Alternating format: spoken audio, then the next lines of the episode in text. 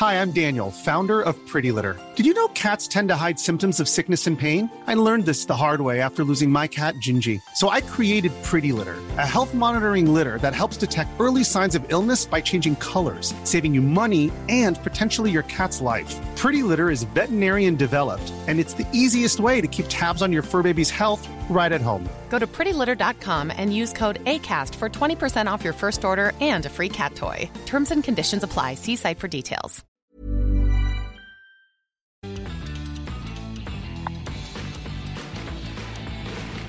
Hola, mi querido Rojo, ¿cómo estás? Muy bien, ¿y tú, Fer? ¿Cómo estás? Bien, también. Hoy es eh, jueves de recomendaciones para pasar el fin de semana con Red Solo. Eh, nuestro, ¿qué podremos decir? Reseñista, ¿cómo se diría? ¿Cuál sería tu título oficial? Ay, ya luego me, me ha tocado que me inviten a, a, colaboraciones de que me digan de que experto en cine, y yo, ay, no le hagamos tanto al, al, chistecillo tampoco. Entonces, no sé, güey, teto o tete que se pasa demasiado tiempo frente a una pantalla en lugar de tener interacciones sociales reales. Es que sí, luego, o sea, los títulos de cineastas son bien mamadores, ¿no? Así como el de Mr. X, que luego le pusieron experto en Batman. Así le pusieron. Es que luego Una sí vez es como. creo que fue uh -huh. en un noticiero, no vamos a decir nombres para no dar nombres de cadenas, pero una vez lo invitaron a un programa de un noticiero, uno de esos mañaneros, así de que, y le pusieron experto en Batman. Lo amo. Sería experta como en memes y mames, güey. Eh, pues bienvenidos a Sin Comentarios, un proyecto del Informador, diario aquí independiente en Jalisco, de donde es, no soy, pero ya estoy adoptada. ¿Y qué nos vas a recomendar hoy? Pues mira, yo estuve pensando muchísimo en cuál iba a ser la dirección de esta, esta primera recomendación de diciembre. Y la verdad, yo he andado muy grinch. He andado muy grinch porque toda la semana no me han soltado en Twitter porque dije que no me gusta. Ya van dos semanas enteras que no me han soltado porque dije que no me gusta el grinch de Jim Carrey. Entonces, no me han querido soltar. No me han, este, ya también empezó en TikTok también porque hice un video al respecto. Entonces dije, algo navideño no. Algo navideño no. Yo me voy a ir con algún clásico o algo así, pero dije, mejor luego, mejor en otra ocasión. Este, pero sí me quiero ir por algo más familiar, por algo así que más bonito. ¿Cuántos años tiene tu colaborador? Mi colaborador tiene año y medio. Entonces año y medio. todavía no, todavía no, no entiende las películas bien, aunque a veces debo confesar que, que es muy malo tenerlos frente a pantallas, pero cuando necesito como comparo, sí acudo específicamente a dos cosas. A Mrs. Rachel, que es un canal en YouTube que, que según todos los educadores y todo eso es la maravilla porque no los sobreestimula y les enseña a hablar. Y eh, lo cual es irónico porque entre más tiempo pasa tu pantalla, en pantalla tu hijo, menos propensos a desarrollar lenguaje. Y lo otro es que la verdad sí estoy revisitando todo Disney y Pixar. todo. Hoy, hoy traigo una recomendación animada, una recomendación familiar. A lo mejor si sus colaboradores tienen la edad del de Fernanda, pues a lo mejor todavía no los llevan al cine, pero si quieren una opción familiar, algo que fue una de las mayores sorpresas del año eh, para mí, este fue eh, una de las mayores cerradas de hocico también que me han pegado en todo el año y en mucho tiempo, que fue Patos, la nueva película de Illumination, la nueva película de Universal Pictures, que es una película, como bien dice el título, eh, acerca de una familia de patos, los cuales el papá es un papá neurótico, sobreprotector, que piensa que no deben de salir nunca de este como eh, laguito o estanque que viven en Nueva Inglaterra, este, porque el mundo es muy peligroso y no quiere que nada le pase a sus hijos. Pero la mamá tiene un espíritu aventurero y, y, ve que llegan una parvada de patos de otra parte de, del país que están haciendo su migración hacia Jamaica y les dice, ¿sabes qué? Yo no voy a dejar que mis niños crezcan con el mismo miedo de la vida y del mundo que tú, entonces quieras o no, te guste o no, nos vamos a ir de migración. Al primero, el, al papá no le gustaba la idea, luego este, pasa algo que tienen un tío que es como el tío abuelo ya de los niños, que es un viejito amargado que él también nunca salió del estanque, entonces por miedo a quedarse así, el papá accede a que se vayan de migración y este, emprenden un viaje que los lleva a Nueva York en el transcurso a Manhattan y van conociendo ahí toda una, una serie de personajes plumíferos. Wow, ok, me llama la atención porque la primera parte de lo que hablas me recuerda mucho una de mis películas favoritas, que es Moana. Eh, esa idea de quedarte, ahora sí que aquí literalmente estancado donde estabas y, no querer salir, me gusta, me gusta esta idea de las películas infantiles. ¿Y tiene cast o tiene directores famosos o es puro nuevo talento? No, sí, sí, o sea, tanto en inglés como en español. En inglés el cast está compuesto por Kumal Nanjiani, que es este comediante de ascendencia india, este, que pues, hizo muchísimo stand-up, hizo muchísimas comedias. Más recientemente ahora ya se puso mamadísimo porque lo metieron a Marvel. Él fue Kingo en Eternals. Y también la voz de la mamá es esta Elizabeth Banks, que es una gran comediante, una gran actriz, una gran directora, es talentosísima esa mujer aparte de todo lo que hace. Ah, y lo, en el doblaje al español latino también no se quedaron atrás, aparte de tener un excelente elenco de ya personas este, pues establecidas en el medio de doblaje, que yo me estoy empezando a desempeñar ahí, entonces les tengo un cariño y un respeto enorme. A gente como Humberto Vélez, también la película fue dirigida por Xochitl Lugarte, o bueno, el doblaje de la película fue dirigido por ella, pero este, metieron a lo que se les conoce normalmente como Star Talents, que es cuando meten a una persona que es una celebridad, que no hace principalmente doblaje, pero los meten a hacer doblaje el papá en español latino es interpretado por Alfonso Herrera, la mamá por Fernanda Castillo, eh, por Tocaya. Eh, también participa, ay, se me está yendo es el nombre de este comediante de la Liga de los Supercuates, Fran. Fran, Fran Levia. Este, Fran Levia, gracias. Que Fran este, Levia también salió en esta eh, serie de Spotify, ¿no? Em, mm, mm, no me acuerdo. El grupo. Es que yo el grupo, ah. que es un podcast que les recomiendo muchísimo. También, fíjate, sobre la temática, y creo que Fran Evia se llevó ahí eh, todo el show que se trata de un grupo de papás en WhatsApp de un salón. Y entonces Fran Evia hace con, creo que su pareja es Alexis de Onda, ahí en, en, en ese podcast, y la verdad es que aunque no es el protagonista, en mi parecer sí se lleva el show. Entonces, mira. Y bueno, una participación más breve en la película es como un tipo pato gurú, muy cagado. Este, y también participa Carla Medina, que pues si tienen mi edad, nosotros la conocemos por ser una de las hosts del Sapping Zone, este programa, este como tipo game show que había en Disney también y ella, de hecho, pues Carla es, yo no la consideraría estar talenta Carla, a pesar de que pues sí, ella ya tenía una carrera artística previa a doblaje, ella ya lleva muchísimo, muchísimo tiempo desempeñándose en doblaje y es buenísima en eso, también es la voz recurrente en Disney de Soy Saldaña, ha hecho también doblaje para Rachel Wise, este año también es su, de hecho hablé con ella de esto en, en la premier de la película que, y curiosamente es su segundo personaje que le toca doblar a Aquafina y eh, hacerlo cuando es un, un, este, tipo de ave, porque la dobló en la versión live action de la sirenita Scuttle y ahora le toca hacer un personaje aquí llamado Pichón, que sale muy muy poquito en la película, pero para mí es de los personajes que se roban la peli. Ok, la tendré que checar, entonces está en los cines.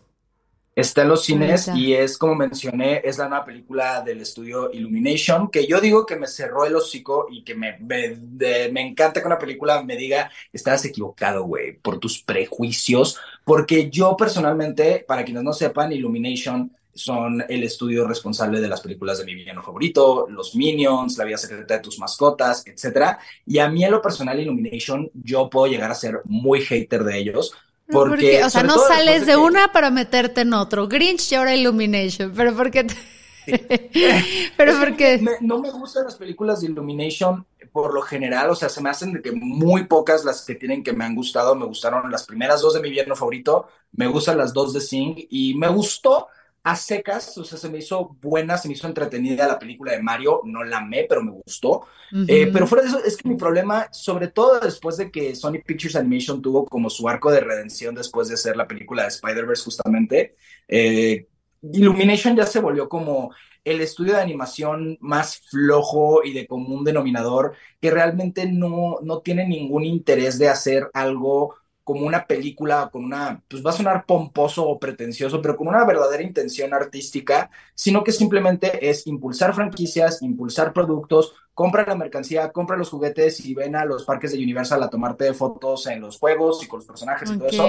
Son como diseñados para apelar a ese como mercado gigantesco de compra, consume, compra, compra. Es que es muy difícil innovar, ¿no? En, en, temas de, animación y jugársela. O sea, porque a ver, pensemos en Disney, que es lo que estaba ahorita reflexionando, que estoy repasando el catálogo, en cómo o sea, los primeros años de Disney, pues tal cual eh, rescataban estos cuentos muy populares de nuestra infancia, La Sirenita, La Bella Durmiente, le metían como que un guion un poquito más soft, porque acuérdate que la sirenita pues se hace espuma, la bella durmiente no la despiertan con un beso necesariamente, ahí hay este abuso sexual involucrado, este incluso podríamos decir un poquito de pedofilia.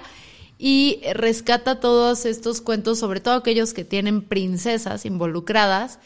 Y durante décadas fue lo que le funcionó. O sea, realmente es relativamente, considerando la historia, o sea, una institución de 100 años que empiezan a innovar con temas de innovación y a innovar con temas de lo que les podría interesar a los niños que llevamos estas em, historias donde rara vez ahora sí ves a una princesa, sino que ves yo no sabía de la existencia de Strange World con Jake Gyllenhaal, eh, que me parece que es de Pixar, ¿no? Es en particular. No, es de Walt Disney Animation, pero es de esas películas que no le metieron nada de publicidad y la dejaron morir porque ellos sabían que, que no era la gran cosa esa película. Pero ¿por qué? O sea, yo la vi y sí se me hizo como un mensaje muy interesante del contra el medio ambiente, o sea, dos cosas, ¿no? El medio ambiente y estas soluciones tecnológicas que al principio pueden ser consideradas como una gran innovación como el petróleo y luego te das cuenta que realmente están dañando más la, a la madre tierra. Y la parte también se me hizo muy interesante de las expectativas que tienen los papás sobre nosotros y cómo a veces nosotros con tal de zafarnos de eso terminamos rechazando por completo y sin querer incurrimos en lo mismo. Sí que salga Jake Gyllenhaal, es como, porque aquí amamos a Tay Tay, eh, pero me pareció una, una serie, pero mira, una película En lo que eso concierne es buen casting familiar porque Jake Gyllenhaal y su papá es Dennis Quaid. Que si ustedes saben de drama de relaciones de celebridades en los 90, saben que Dennis Quaid fue un culero con Meg Ryan. Ah, sí es cierto, fue el esposo culero. Sí, no lo recordaba. Sí, o sea, esta parte nueva de Disney Pixar eh, me encanta, excepto con, es que sí tengo una bronca yo, a ver si no me cancelan, o sea, esta semana te toca la cancelada a ti, por favor, sálvame. Pero a mí sí me genera mucho conflicto, por ejemplo, Coco, la odio, güey, la odio. O sea, la amo en el sentido de animación, los personajes, o sea, todo nivel película me encanta, pero ahí te va cuál es la fibra que a mí me toca y me choca. La idea de que el papá culero, porque ya es que en México y en Latinoamérica tenemos muchos papás que abandonaron el hogar. No te abandonó, es que algo pasó que no pudo regresar. O sea, no sé si eso sirva para el alma, pero es como un oh. ¡No! ¡Chinga tu madre! Pero a ver, a ver, a ver, a ver, a ver, a ver. Héctor, vamos a desviarnos un poquito de pasos y yo voy a defender a Coco, porque Héctor no abandonó ni a Imelda ni a Coco. Lo que pasó es que él se sabía la de chambear, se fue un ratito a chambear para juntar lana con sus canciones con Ernesto y Ernesto lo desvivió. Entonces, Héctor no es un papá. Este, Ese es mi problema. Ese es mi problema. O sea, ojo. Reconozco que aquí afuera, sobre todo en la cuestión de México, donde tenemos mucha migración y gente que tiene que abandonar sus hogares para trabajar y desde acá pueden percibir los hijos como que los abandonaron cuando realmente los papás iban a, a perseguir la chuleta para poder darles una mejor vida. Ahí sí, Coco, te amo. Pero para la parte de la población infantil que fue abandonada por su papá y que siempre es el que pasó, o sea, si me quería o no me quería, que es como, si te quería, es como, no, si hay vatos culeros. Entonces, Chansey me proyecto mucho con Coco, pero Coco para mí sí es como, este, en ese sentido, o sea, cuando me, meto esa profundidad, la odio, pero la amo en todo lo demás. Ok. Es que sí son cosas. Sí son cosas. Güey, es como Encanto. Encanto es otra que odio, amo. la odio, amo porque la amo porque la historia se me hace fabulosa, la música me parece fabulosa, pero, o sea, me parecía más realista que al hombre abusivo, tosco, este, ensimismado, representado por la bestia, lo puedas cambiar, que puedas hacer que tu pinche abuela, ojo, hablo en, general, o sea, tu abuela no pinche, porque también uno entiende su sufrimiento y todo, te pida disculpas por todos los traumas que ha sufrido. No, o sea, sí se entiende, sí se entiende el sufrimiento y todo lo que culturalmente representa, pues, para la representación justamente de la historia colombiana, todo esto, pero la, abuela en, en, Encanto sí era una culera. Era una culera, y que, luego entiendes Yo no puedo ver Encanto hasta la fecha sin que me dé una cólera del coraje eh, con lo horrible que trataba toda la familia, no nomás, no nomás la abuela, pero sobre todo la abuela, a Mirabel era como de que, güey, ni perdón ni olvido si fuera yo ella, güey. Exacto, o sea, es, no, no, y aparte, o sea, y uno lo entiende, ¿no? O sea, ver la historia de la abuela, yo no puedo, yo no puedo escuchar dos oruguitas sin llorar, güey. O sea,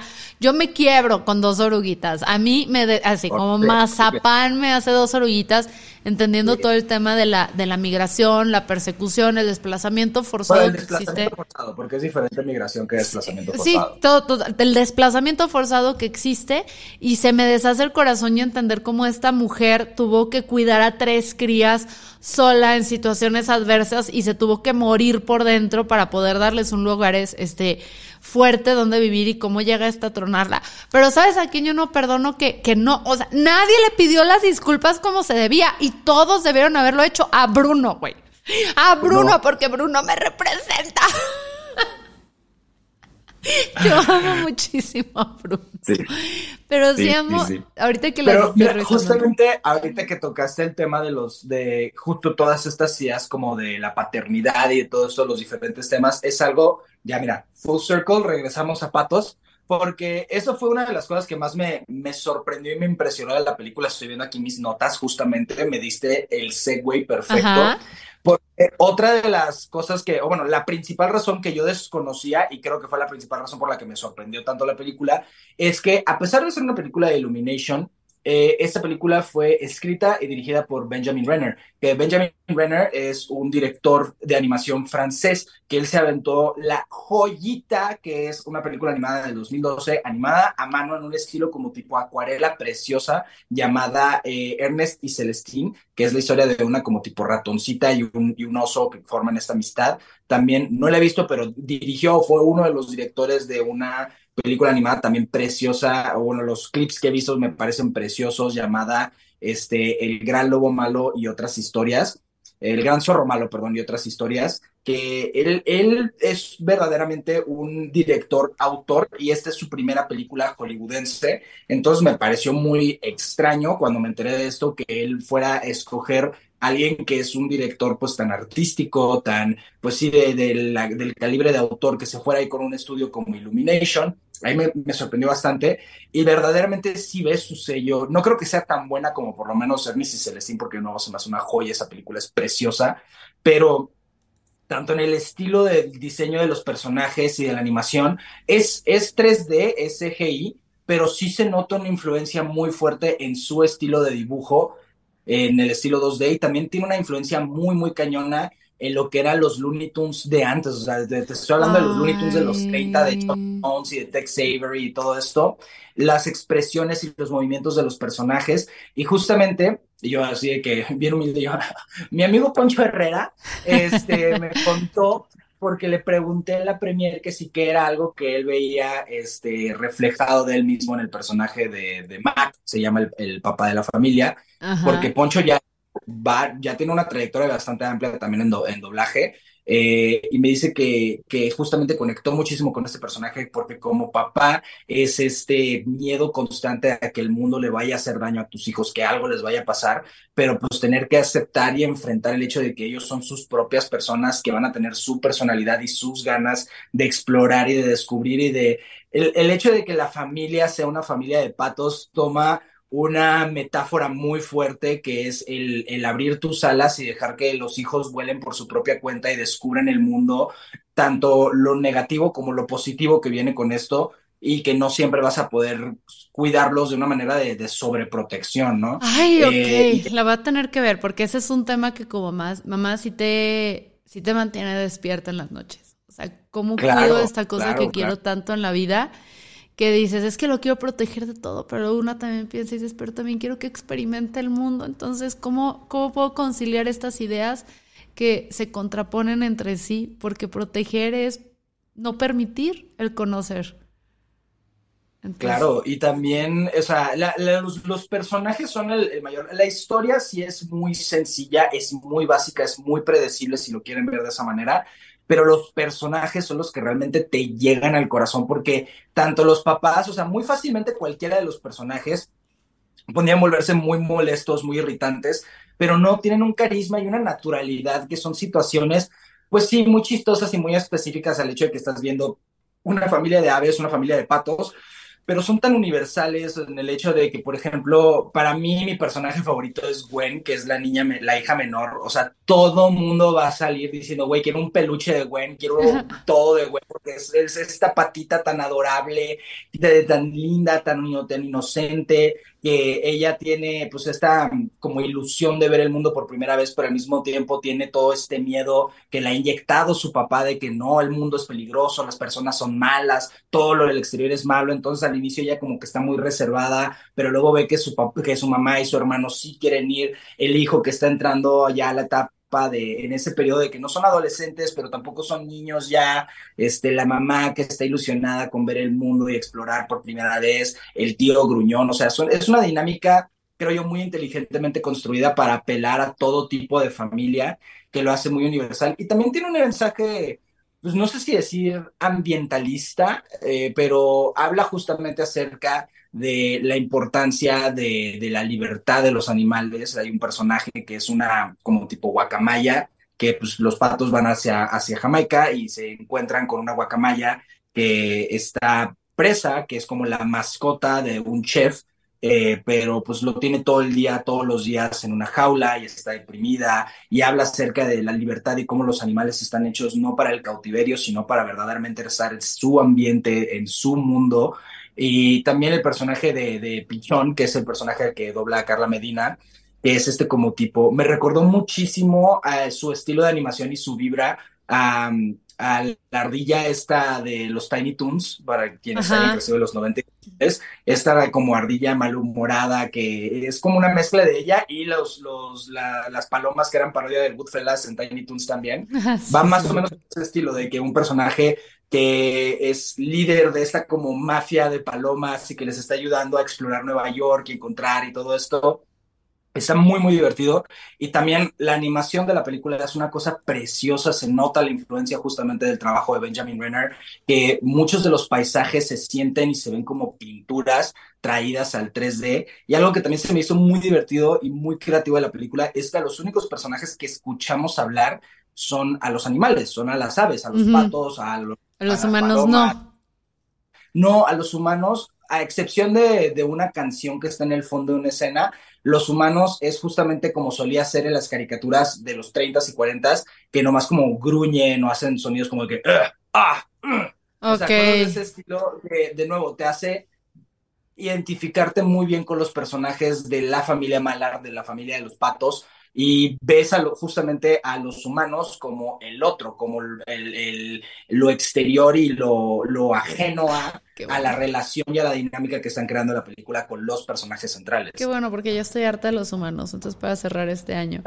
Oye, y estoy viendo que precisamente acabo de ver de Ernest y Celestine, que es una serie de libros muy bonita. Y ya tengo ahí unos en el radar que me llaman. Pues perfecto, entonces Patos, un pretexto para salir de casa, ir al cine, con, con, los enanos, a veces solos, dense el tiempo de ser niños otra vez y disfrutar tramas aparentemente sencillas que luego, al igual que ya vimos Coco y Encanto, o el Grinch sacan cosas muy intensas de nosotros. Dense la oportunidad de checarlo y recuerden que pueden seguir a Red Solo en Instagram, en TikTok, en todos lados y da muy buenas recomendaciones de cine porque no todo es fabuloso para él, sino que realmente es crítico. Mil gracias, mi red. No, al contrario, mil gracias a ti como siempre. Chao.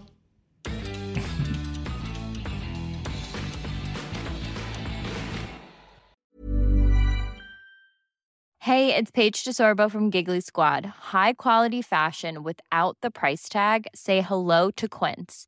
I'm snagging high-end essentials like cozy cashmere sweaters, sleek leather jackets, fine jewelry, and so much more. With Quince being 50 to 80% less than similar brands.